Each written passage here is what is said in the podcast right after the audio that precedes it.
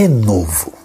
O Salmo 104, verso 30, falando do domínio de Deus sobre a criação, diz como os animais esperam de Deus o seu sustento. E a linguagem poética diz que se Deus olhar para o lado, eles vão sofrer o que significa esse distanciamento divino, mas ao mesmo tempo diz que quando Deus se volta para a sua criação, toda a realidade, tudo é renovado, tudo é restaurado. Que ano difícil que a natureza, a criação agradeceu com tanta renovação. Renovação da criação é renovação do coração que você precisa, em sintonia com a criação, dar um passo na direção certa desse renovo, dessa renovação.